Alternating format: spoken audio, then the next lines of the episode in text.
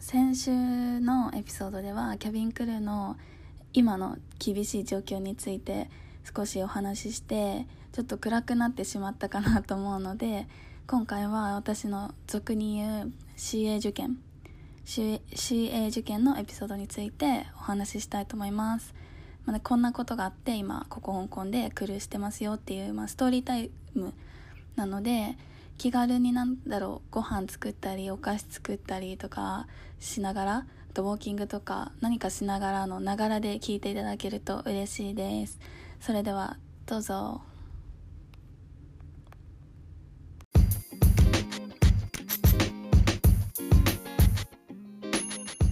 Welcome to Freedom Women Podcast. Here I talk about my passion and purpose, which is empowering women. 海外経験をしたミレニアル世代の女性ライフコーチである萌えの経験や学んだことを飾ることなくリアルトークでお届けするエンパワーメントポッドキャストです。Are you ready? Let's go!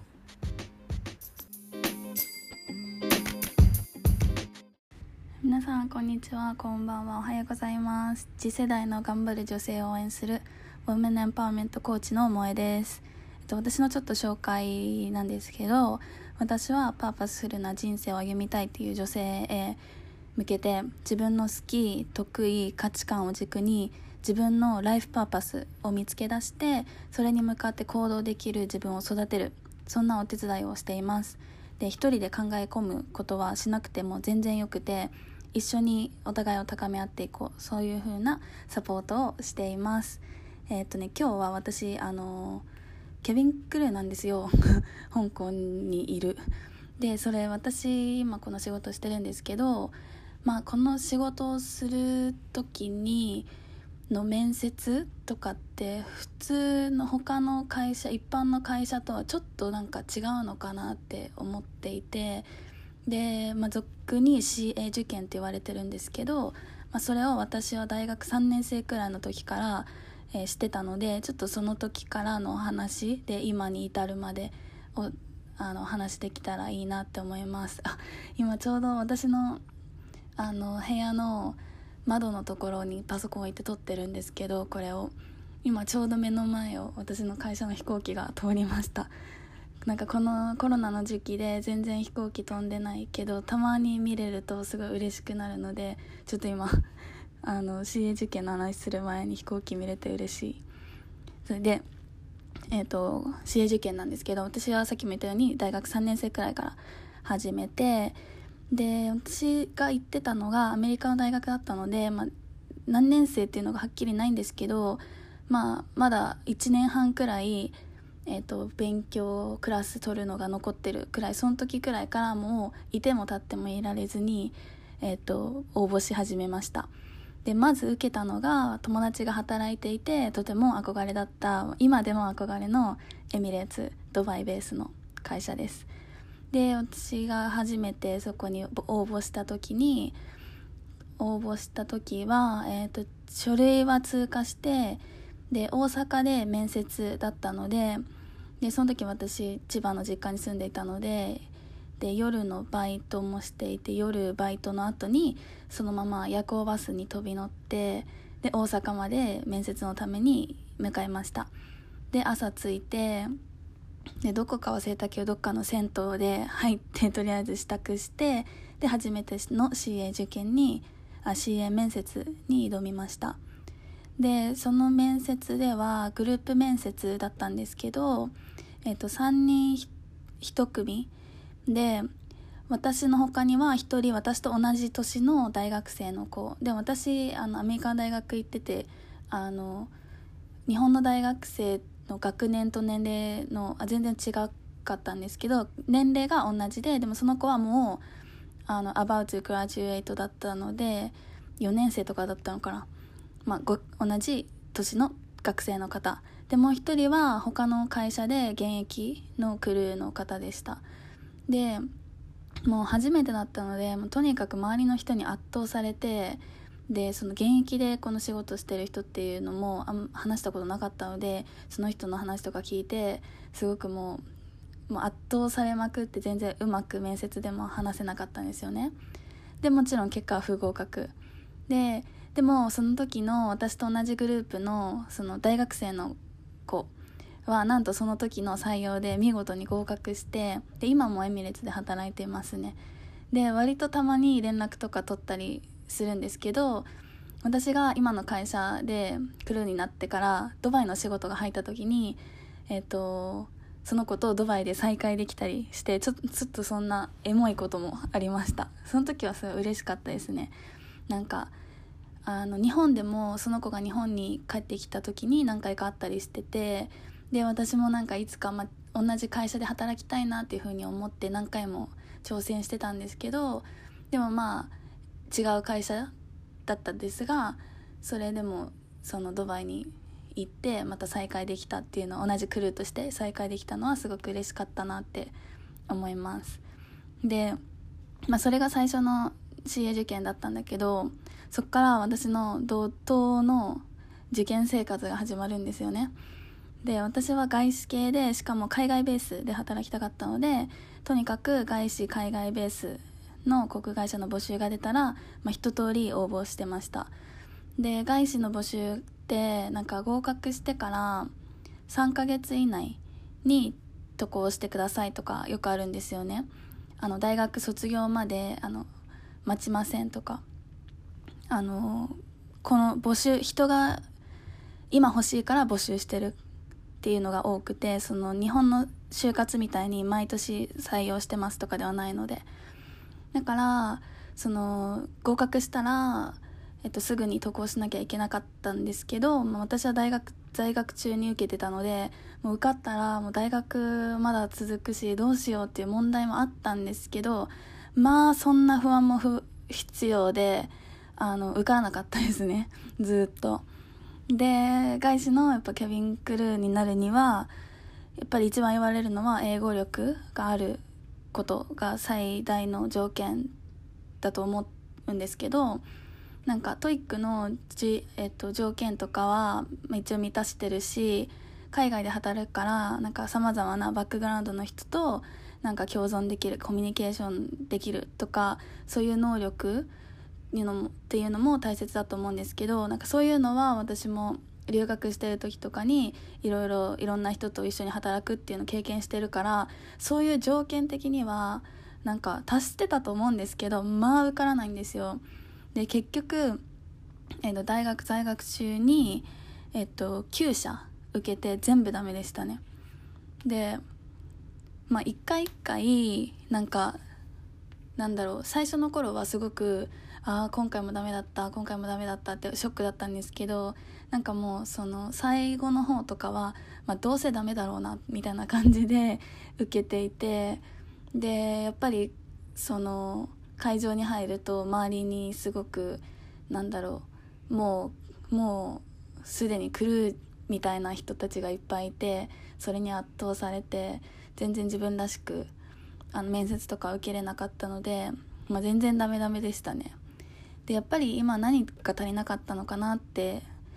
あの今思うとやっぱり自信かなって思うんですよでさっきも言ったけど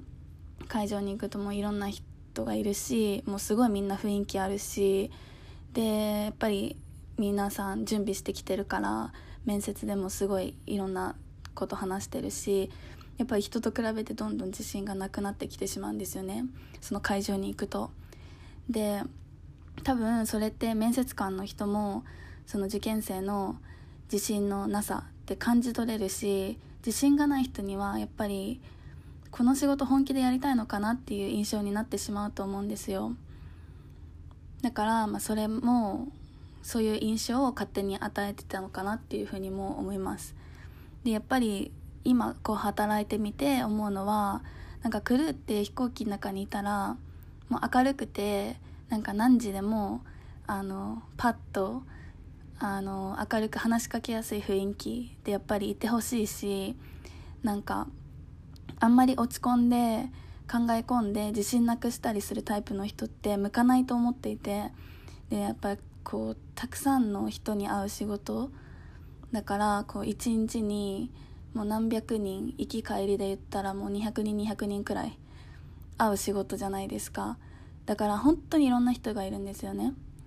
本当にいろんな人がいるからい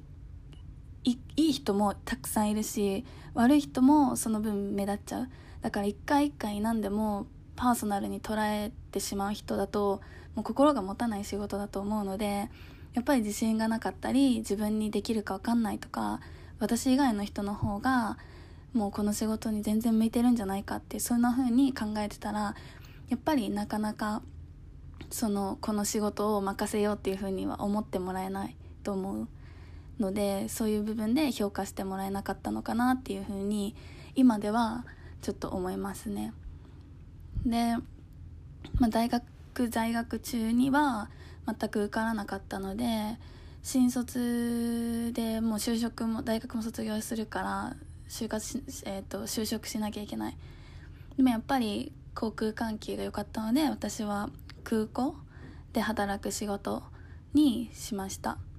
でそこで働き始めて、1年ちょっとくらいの時にちょうど私が今働いている会社の募集が出て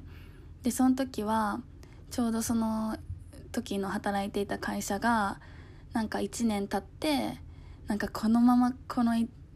なんだろうこの仕事を続けていくのかってちょうど思い始めてた時でなんかもう1年しか経ってないのにあれなんですけど。でそう思ってた時にちょうど募集が出てで私はその9回失敗してるからもうダメなんじゃやっても無駄かなって思ってたんですけどまあ一応やるのはただだし なんか nothing to lose だからとりあえず応募しようと思って応募したらあの書類とあとビデオ審査通ってで東京での面接に呼ばれたんですよね。でその時私のお母さんがすごく背中を押してくれてもう絶対やった方がいいよって言ってその時に新卒で働いてた会社のなんかワーキングコンディションがすごく あの結構悪かったのでそれも心配して絶対転職もした方がいいよって言われてたからすごい背中を押してくれてたのはあるんだけどでそこでまあやってみようかなと思ってでその面接のえっとに行ったんですよね。で、まあ、ちょうどその時その新卒で働いた会社が本当に忙しくてで面接の前日ももう終電なくなるまで仕事をしてたんですよ。ででそっからあの家に帰って面接に必要な書類とかも事前に準備しとけばよかったんだけどもうそういうの全然できなかできない人だったんでもうその日の夜に準備してであのコンビニでなんか書類プリントアウトしたりしてとか夜中の2時くらいに。でそれでやっとあの準備終わって書類関係のね。でまあえっと朝になってで面接のの何言うとかの準備自体は全然できずに当日迎えてしまったんですよ。でその当日も久しぶりにハイヒール履いたからもうそれが痛くて痛くてでも会場着いてなんかトイレ一発目で行ったらもうストッキング破れるしもう今日はもうこんな不運続きならどうせ行ってもダメだろうって時間の無駄かもしれないと思ってもう途中で帰ろうかと思ったんですよ。だけどまあ、うん、なんで行ったんだろうな。なんか本当に帰ろうかと思ったの。もういっかって絶対受かんないしもういいやと思ったけどなんか行ったんだよね。で行ってでまず会場着いてで受験生があの待機するところで、ま、座ってくだ待っててくださいって言われたから待ってたの。で待ってたら隣の子の隣の席の子が話しかけてくれてでそこでちょっと会話して緊張がほぐれてでこれ結構 CA 受験あるあるだけどなんかみんな結構会話をするんだよねその会場で。なんかなんかそれでお互いの緊張をほぐすみたいのもあるしなんかそのやっぱり面接ってその1対1の面接の時だけが見られてるわけじゃなくてなんかその普段の周りとどういうふうに接しているかも見られているかもしれないみたいな 多分みんな思いがあってなんかすごく結構なんかなんだろう。結構フレンドリーにみんな話しかける。で私結そういうのがあんまり得意じゃなかったからやんなかったんだけどその時は隣の子の子が話しかけてくれてですごく仲良くなってでまあ緊張が少しほぐれてで面接に挑みました。で面接は1対1だったんですよ。でも何も考えてないし言うこと。もうどうしようって思ってたんですけどもやっぱ考えてもしょうがないからもうとりあえず楽しもう。って思ったことを、まあ、自由に言おうって思ったんですよね。でなんでクルーになりたいですかっていうこの必ず聞かれるゴールデンクエスチョンもいつもだったらやっぱりなんだろういろんな世界に行っていろんな方と出会ってなんかそういうあのなんか学びたいみたいなこととか多分言うと思うんですけど私も素直にもう毎日なんかワクワクしたいから毎日あの朝起きてあ今日もこんなことができるってそういう風に思う人生にしたいからっていう風に答えてで、まあ、いい意味で飾らずに面接に挑めたかなって思います。でその後も1対1でどれくらい話した？20分30分くらい話したんですけどまあいろんなこと聞かれてで全然準備もしてなかったしで多分聞かれた質問も結構なんかなんだろうありきたりな質問じゃなくてすごい会話ベースみたいな感じであの面接官の方もすごくフレンドリーに話してくれたからあのお話ししやすかったっていうのもあるんだけど、まあ、それが終わった後になんかその場で「じゃあ入ってこれ持って次のブース行ってね」って言われてその紙を渡された時にその紙がなんか「Congratulations」って書いてあってでなんかあの「おめでとう」みたいな。でそこでなんかあっさりその合格っていう紙をもらったんですよね。でも不思議すぎてなんかあんなにその大学学生の時に気合い入れて面接にも臨んでた時って全然うまくいかなかったりしてでなんか今回も本当に流れに任せて何も、まあ、努力せずって言ったらあれだけどなんかすごく意気込んでいかなかったのにその時に受かるってなんか何なんだろうこの何なんだろうっていうふうに正直思いました。だけどやっぱり自分で何でもコントロールしようって思って力んでなんだろうやってもやっぱりうまくいかないこともあるしなんかそう意気見すぎて空回りしてしまうっていうこともなんかあるんだなっていうふうに思ってで諦めないでその今コツコツやできることを頑張っていればなんかふとしたタイミングでそういうチャンスってなんか自分に舞い込んでくるんだなっていう風に思ってなんかその時結構そのエネルギーの力を感じました。なんか自分がどう頑張なんか本当に面接とか就活とかってまさにそのそうだと思うんですよ。なんか自分がどう頑張っても結局それが相手にとってマッチじゃなかったらうんごめんなさいだしどんな qualification これの条件必要ですって言われてそれに条件合ってて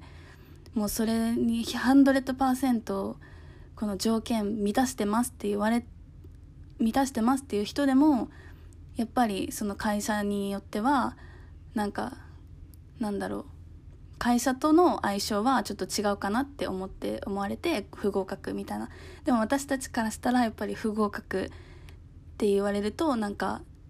そのなんでその欠点を自分に探してしまいがちじゃないですか。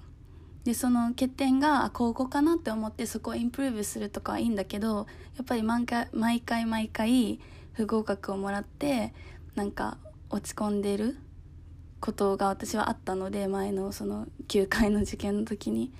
でその時はなんかやっぱり私がもっと細くないなんか私が細くないから体がね細くないからなんか不合格したんだとかあとなんか私の顔が可愛くないから不合格したんだとかそういう外見のこととかでなんか自分をなんか責めたりしてあ自分にはやっぱりで無理なのかなっていうふうに思って落ち込んだりとかが結構あったのでなんか不合格になった時にちょっと自分にうん欠点を見つけようとしがちだけど実はなんかその会社との相性もあるしなんかその時のタイミングも本当にタイミングあるしなんかその時の自分がまだあのちゃんと100%自分を出せてなかったっていうのもあるしだからなんかその自分ではコントロールできないことがある。でそれで OK だっていう風になんか自分で思っていたらなんだろうそこまであのなんだろう真剣になるじゃないけどそこまでそういう力を入れすぎずいい意味でなんか力を抜いていろんな面接とかもあの挑めるのかなっていうふうに思います。でそういうふうになんだろういい意味で力を少し抜いて喋ったりしてる方が自分が出るからでそういう自分が見えた時にあこの人いいなっていうふうに思ってもらえてで合格もらえるとか内定もらえるとかそういうふうなことにつながってくると思うからなんかそれはこの受験であの学んだことかなっていうふうに思います。でねまあ受かったはいいんですけど私その時まだ新卒で入社した会社入って半年くらいあじゃあ1年半くらいしか経ってなかったんですよでこの1年半しか経ってないのにあの転職するっていうことがすごく悩んででしかも私の会社前の会社が少人数のいつもなんかマンパワーギリギリでもう本の会仕事だったから私がもう辞めたらどうなるかって想像がもう簡単にできたからこのこういう会こういう仕事に転職するっていうのをみんなに言ったらもうどんな反応されるのかっていうのがすっごい怖かったんですよ。でねまあ、さっきも言ったけど私自身もまだ1年半しか経ってないからこのやっぱりその時は続けること大切、まあ、続けること大切だけどなんかそれがその転職するにはやっぱ3年いなきゃいけないとかそういうなんか固定概念みたいなのがまだまだあったからなんかそのすぐ新しいものに飛びつくんじゃなくてここでもう何年かあの自分を磨いてまだ学べることがあるんじゃないかなっていうふうに思ってすごい迷ってたんですよ。でまあ、でも結局やっぱり後悔するの嫌だったので転職決めたんだけどそれをねなんかすごい怖かったんですけどマネージャーとか会社の人に伝えた時にもうすごいみんなが応援してくれたんですよ。私それがすっごく衝撃的でなんかこの状況この仕事が大変になる。私が抜けて仕事が大変になるっていう状況。もうみんなが絶対に想像できたことだしなんか私が辞めたことでなんかすごく、うん、なんか大変になるっていうのはみんな分かってたのになんかそれをまず最初になんか大変になるなっていうのを言うんじゃなくてそれよりも先になんか萌がやりたいことをなんかできて本当に嬉しいよっていう風にマネージャーとかも言ってくれて、うん、それがすっごい嬉しかったですね。だからでその時に言われたのがやっぱり私がその時新卒で働いた時の仕事を一生懸命やってたからなんかその一生懸命やってたからこそなんか他のところでもなんだろうできる転職してもできると思うし他のところでもどんどん成長できると思うからもういろんな経験してほしいっていうふうに言われてでそれがもし私が仕事を全然その時の仕事を何度一生懸命やってないで、まあ、どうせその転職するからそのステップとしてって言ってなあなあにやってたりしたら絶対それはみんな反対してたと思うからなんかそれは自分今までの自分が、えっと、一生懸命働いてきたっていうことをみんな評価してくれてだからこそみんなあの私の転職に対してポジティブなあのイメージを持ってくれた持ったみたいなことを言われた時があってなんかその時にすごくあなんか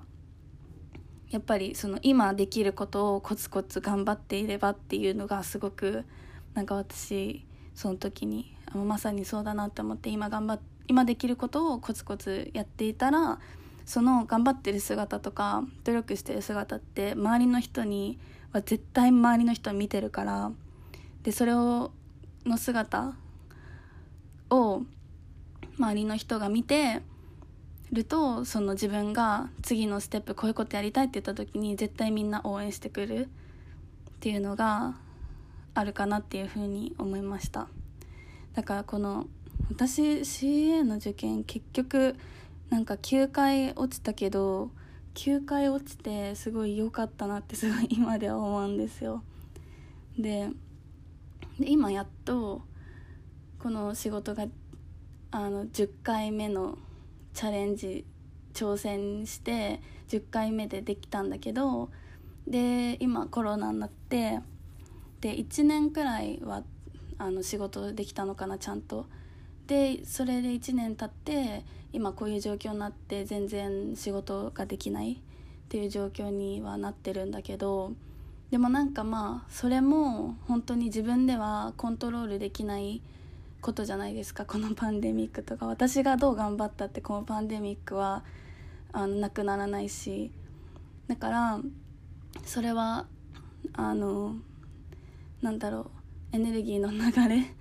でも私が受け入れなきゃいけないことだし逆にそれがあるからこの他のことがいろいろ進んでいるのかなって思ってやっぱりその自分で何でもコントロールしようとしないっていうのがすごくキーかなっていうふうに思いました。だから今も多分今の就活生とか大変ですよね。コロナがあるからただでさえなんか会社もカットカットだからすごい大変かなと思うんですけどなんか就活の時って一番あの自分のなんだろう人生を初めてしっかりあの見つめる機会だと本当に思っていて私もこの友達が働いてていいなって思ったから CA の受験って思ってたけどなんかそれにそれの他にもたくさんやりたいこととかあったからなんかその就活を機に自分のやりたいこととかをなんだろう見つめ直したりもしやりたいことがあんまり浮かばないって人はなんか自分がなんか楽しかったことは何だろうとかそういうのを考えてみたりするいい時期だと思うのでなんかなんだろうなそれを面倒くさがらずに一生懸命突き詰め突き詰めて突き止めてほしいなっていうふうに思います。でもう一つ覚えててほしいのはこのこれがやりたいっていうふうに今はこれがやりたいっていうふうに思うことをやればいいと思います。私も今し本当はそのキャビンクルーもやりたかったけど幼児教育も興味あったし、まあ、教育の方とかも興味あったし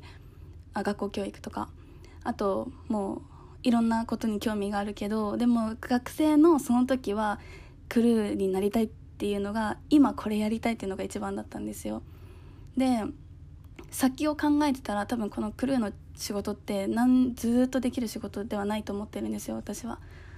なのでなんかその先のことを考えたらやっぱりじゃあ学校の先生になっといた方が何年もずっとできるしっていう風にあの考えて学校の先生とか選ぶのかなって思うんですけどでも本当に将来何があるかマジでわからないのででもしやってみて私みたいに新卒で働いて1年経ってあ違うなって転職したいなって思ったら全然転職できるしなんかもう何でも可能なんですよ。だからその今やりたいっていう気持ちをすごい大切にしてほしいなと思います。でそれがなんかあ全然なんか将来につながってないかもなって私も結構それが悩みだったんですよ。自分のやりたいことが全然なんかつながらない。バラバラバラバラしてる。だけど結局今やりたいっていうことをやっていけばあと振り返ってみたらなんかつながってるなってもこじつけではあるけどふうにつなげれることはできるからそのあんまり先に先にプランしないで今これがしたいっていうことをあの自分の気持ちに素直になってそれをやってほしいなっていうふうに思います。でそれやったところでそれが一生やんなきゃそれを一生やんなきゃいけないってことは絶対ないからいつでもこのあの方向転換ピボットできるのででそれは伝えたいことかなって思います。なのでちょっと今日は受験、えーと、面接の話とか CA 受験の話になってしまったんですけどなんかもしもっとこういうお話聞きたいなって CA のことじゃなくてもいいしもしあったらあのぜひ教えてほしいなって思います。では今日は今日も聞いていただいてありがとうございました。それではバイバイ。ピソードの感想や萌えにもっとこのトピックについて話してほしいなどリクエストがある方はインスタグラムよりメッセージを送信お願いいたします。インスタグラムのアカウントはアットマークフリーダウォメンアットマーク FREE アンダーバー THE アンダーバー WOMEN アットマークフリーダムマンまでお願いいたします。皆様のメッセージをお待ちしております。